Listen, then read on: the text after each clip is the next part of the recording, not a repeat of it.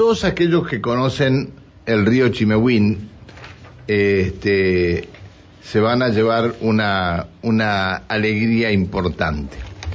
Eh, ustedes saben que el río Chimehuín es un río, es uno de los ríos emblemáticos eh, para la pesca de trucha y hay lugares donde los sauces este, le dan un, panorama muy particular. En el último tiempo, algunos sauces han tenido, eh, han, han, tenido algún tipo de, problemas. Eh, ¿Qué pasó con esto?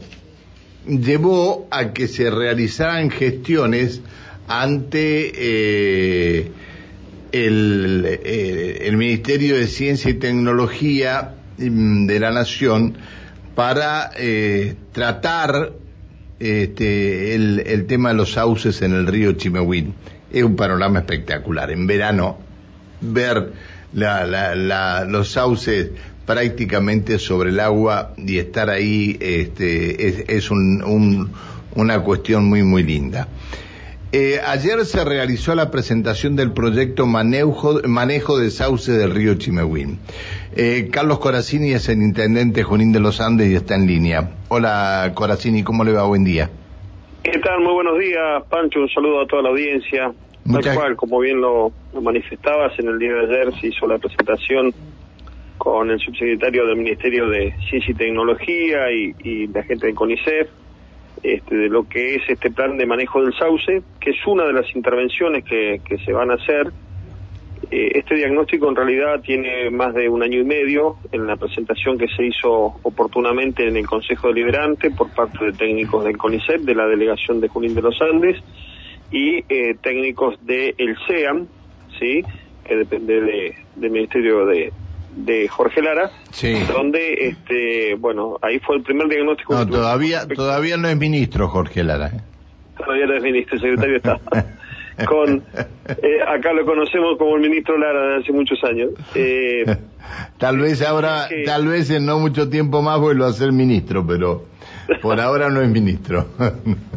Te decía que, bueno, en ese primer diagnóstico realmente nos vimos muy sorprendidos eh, con respecto a lo, invasivo que ha sido el sauce, que es una especie que no es autóctona, y cómo ha invadido eh, el río tanto en las costas como en el, dentro del río mismo, ¿no? Es, es una especie muy invasiva que este, a lo largo de los 40 kilómetros desde que es desde el lugar donde nace la boca del Chimehuín, reconocida mundialmente por la pesca, como bien decías, hasta la confluencia con el Curré, realmente eh, es preocupante porque eh, esta especie es muy eh, crece muy rápido, ha, tomado todo lo que es las orillas del río y después se generan a través de, las raíces que tiene se generan estos islotes que bien marcabas y que este, de alguna forma están desvirtuando el curso natural del río, ¿no? Entonces, con ese diagnóstico es inminente hacer una intervención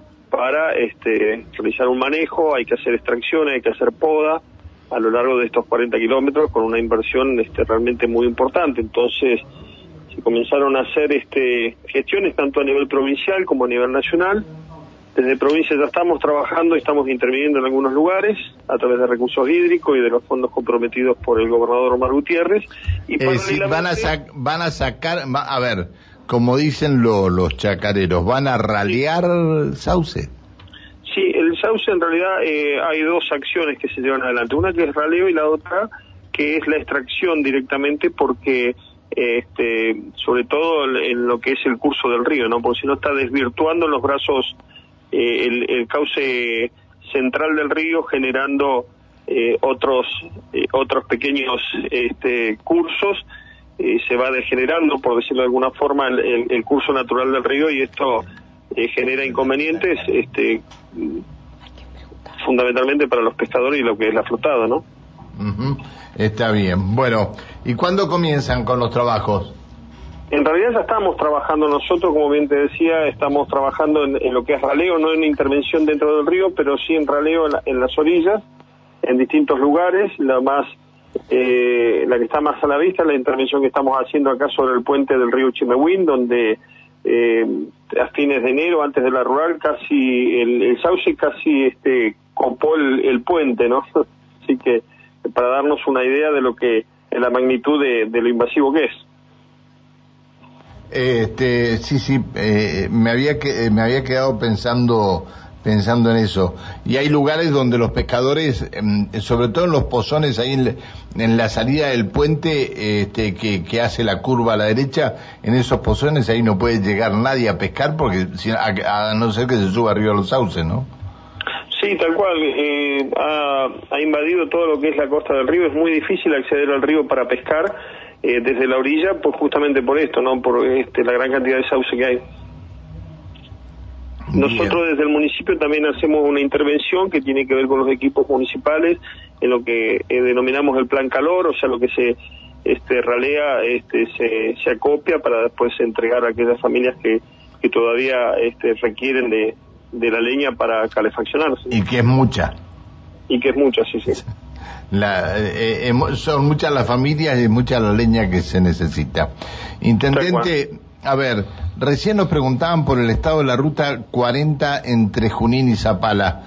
Eh, ¿Cómo está la, la, ahí en la rinconada? Tienen que, retomar este, hasta Zapala. No está buena la ruta esa, ¿no? Hay bastantes pozos, ¿no? No, en realidad eh, yo lo hice hace aproximadamente tres semanas atrás y hasta Zapala la, ruta está bastante bien. El, problema es de Zapala Cutralcó y bueno, de Cutralcó a Rollito está muy complicada porque hay unas ondulaciones muy, muy, pero muy grandes. Mira, mira, bueno, entonces este, el problema es Zapala Cutralcó más que nada, entonces. Sí, sí, y casi te diría desde Cutralcó hasta Rollito, eh, eh, de hecho nos comimos una de estas ondulaciones y tuvimos un salto bastante importante eh, nos corrió el vehículo para hacer más caro. Uy, pero tanto puede producirse un accidente. Sí, sí, hay una que hay una ondulación que es muy fuerte. Mira, mira. Eh, a ver, nos dice Julián, eh, ¿podrás preguntarle al intendente por qué el mal estado de las calles paralelas a la ruta que atraviesa Junín? Las colectoras, más precisamente, sí. sí. Estamos, en este momento hemos recuperado nuestra máquina Caterpillar con ayuda de, de los este de, vialidad provincial, del personal de, vialidad provincial y ya esta semana hemos comenzado a intervenir en las distintas calles. Bien, ¿en algún momento van a faltar esas calles? Esa es la idea, estamos trabajando nosotros con el plan Argentina ACE este, y justamente tiene que ver con la posibilidad de, de poder adoquinar. Nosotros acá tenemos la planta de adoquines, así que la idea es poder adoquinar. Está bien. Bueno, eh, no, es, no es lo mejor. Acá, acá hay calles adoquinadas que ahora tienen más pozos que, que antes cuando este, eran de tierra. Eh, si no intervienen inmediatamente cuando se, se rompe sale un adoquín, eh, comienza un desastre. Así que eh, eso sí lo tienen que tener muy en cuenta. ¿eh? El trabajo de subbase es fundamental. Está bien, está bien. Bueno, Intendente, le agradezco que nos haya atendido, le pido disculpas por haberlo molestado. No, por favor, no es molestia, gracias a ustedes por preocuparse por lo que ocurre en nuestra localidad, en la región, así que bueno, realmente muy contentos. Eh, tenemos una temporada de pesca que ha sido excelente, estamos este, todo este fin de semana muchísimas embarcaciones en los distintos eh, lugares de pesca, así que realmente estamos muy felices, expectantes de, la apertura de, los pasos fronterizos, para lo que va a ser seguramente una gran afluencia de turistas chilenos y eso va a ser muy bueno para estirar la temporada. Así que eh, gracias. Bien, gracias. Que siga bien, intendente. El intendente Carlos Coracini de Junín de los Andes. Bueno, eh...